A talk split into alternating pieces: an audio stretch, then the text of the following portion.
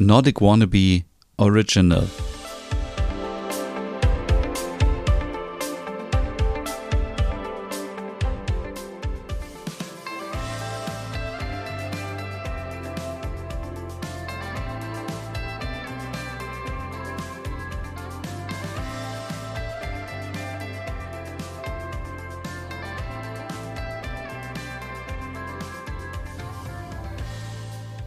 Hey und herzlich willkommen zu einer neuen Ausgabe Nordic Food Porn. Ja, ich weiß, es ist lange her seit der letzten Ausgabe. Ich glaube, die war im Oktober, aber jetzt geht es mit sechs Folgen weiter und heute möchte ich euch begeistern für ein Rezept für eine richtig leckere schwedische Mandeltorte.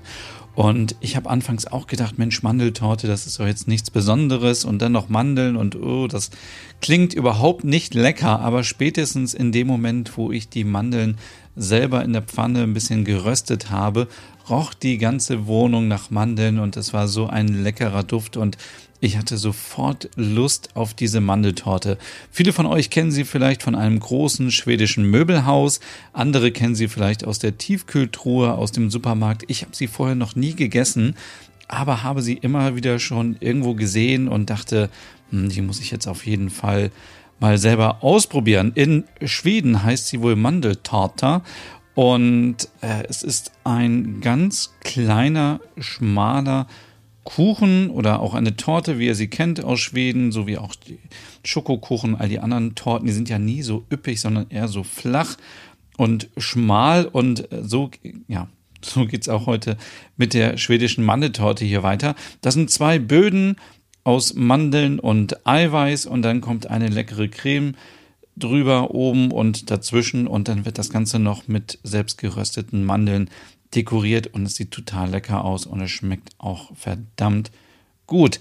Was brauchen wir? Das sind die Zutaten für die Böden und zwar braucht ihr dafür vier Eiweiß, 200 Gramm gemahlene Mandeln, 125 Gramm Zucker und eine Prise Salz. Und für die Puddingfüllung, also für das, was nachher zwischen die Böden kommt, braucht ihr 200 Milliliter Sahne, vier Eigelb, also ihr seht, das passt mit dem Eiweiß, also insgesamt vier Eier, dann 100 Gramm Zucker, ein bisschen Vanillearoma, wenn ihr wollt, und zimmerwarme Butter, also weiche Butter, 150 Gramm und nachher für die Deko nochmal 100 Gramm Mandelblättchen. Und ihr merkt vielleicht schon, da fehlt doch was bei so einem Tort, bei so einem Kuchen, bei so einer Torte. Und zwar, diese Torte ist ohne Mehl, also glutenfrei und Schmeckt trotzdem sehr, sehr gut. So, wie geht das Ganze? Es ist ein bisschen kompliziert, aber wenn es nicht kompliziert wäre, dann wäre es ja auch langweilig. Also fangen wir mit den Böden an. Wir mischen erstmal, ähm,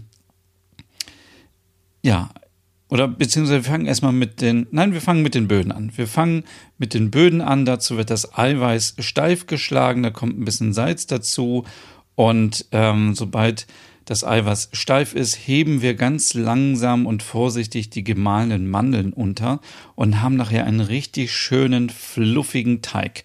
Dann das, dieses äh, kann, könnt ihr machen, wie ihr wollt. Entweder backt ihr jetzt beide Böden gleichzeitig oder nacheinander. Wenn ihr es nacheinander macht, dann müsst ihr den nächsten Schritt einfach nochmal wiederholen. Ich habe dann die Springform auf das Backpapier ähm, auf dem Backblech gelegt und habe quasi die die, ähm, den Teig in die Springform reingegeben, so dass ich nachher diese Form habe, weil ich wusste nicht, wie ich sonst diese Form hinbekommen sollte. Man kann natürlich auch sich die Springform einfach auf das Backblech oder auf das Backpapier legen und dann ähm, das ausmalen, aber da dachte ich, nee, das versuche ich lieber mal nicht. Ich habe also auf das Backblech das Backpapier gelegt, dann die Springform und da die Hälfte des Teiges reingepackt und richtig vorsichtig glatt gestrichen. Das habe ich zweimal gemacht, dann hatte ich zwei Böden und habe die gleichzeitig für 20 Minuten bei 175 Grad Celsius in den Ofen geschoben. Jetzt muss man aber ein bisschen aufpassen, weil der Boden sehr, sehr dünn ist, dass er euch nicht anbrennt. Deswegen lieber nach 10, 15 Minuten immer mal wieder gucken, weil die Öfen sind natürlich auch alle unterschiedlich. Und ähm, mein Boden ist dann auch ja, sehr schneller ähm, knusprig geworden und das ist aber alles kein Problem, weil wir können nachher noch mal ein bisschen schummeln. Wenn der, wenn die, der Boden oder beide Böden in, im Ofen sind, dann können wir uns schon mal an die Mandelblättchen machen und können die auf ganz niedriger Temperatur ähm, anrösten in der Pfanne. Da brauchen wir kein Öl, keine Butter, kein Fett, gar nichts. Wir geben einfach die Mandelblättchen so in die Pfanne und müssen aufpassen, dass sie uns nicht anbrennen, weil dann können sie bitter werden. Deswegen nur so ein bisschen anrösten und dann werdet ihr schon merken, es duftet in der ganzen Wohnung nach Mandeln und dann kann man einfach nicht mehr widerstehen. Und ja, und wenn die Böden dann fertig sind, fangen wir mit der Creme an und dazu ähm, geben wir Zucker und Sahne in einen kleinen Topf und erhitzen diese Mischung bei mittlerer Temperatur und rühren das, bis der Zucker sich komplett aufgelöst hat.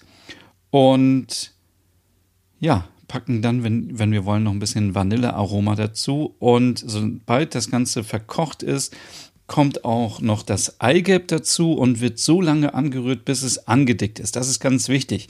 Das kann fünf bis zehn Minuten dauern, je nachdem, was für ein Herd ihr habt und so weiter. Also da wirklich nicht äh, entmutigen lassen zu rühren und weiterzumachen, bis die ganze Creme angedickt ist.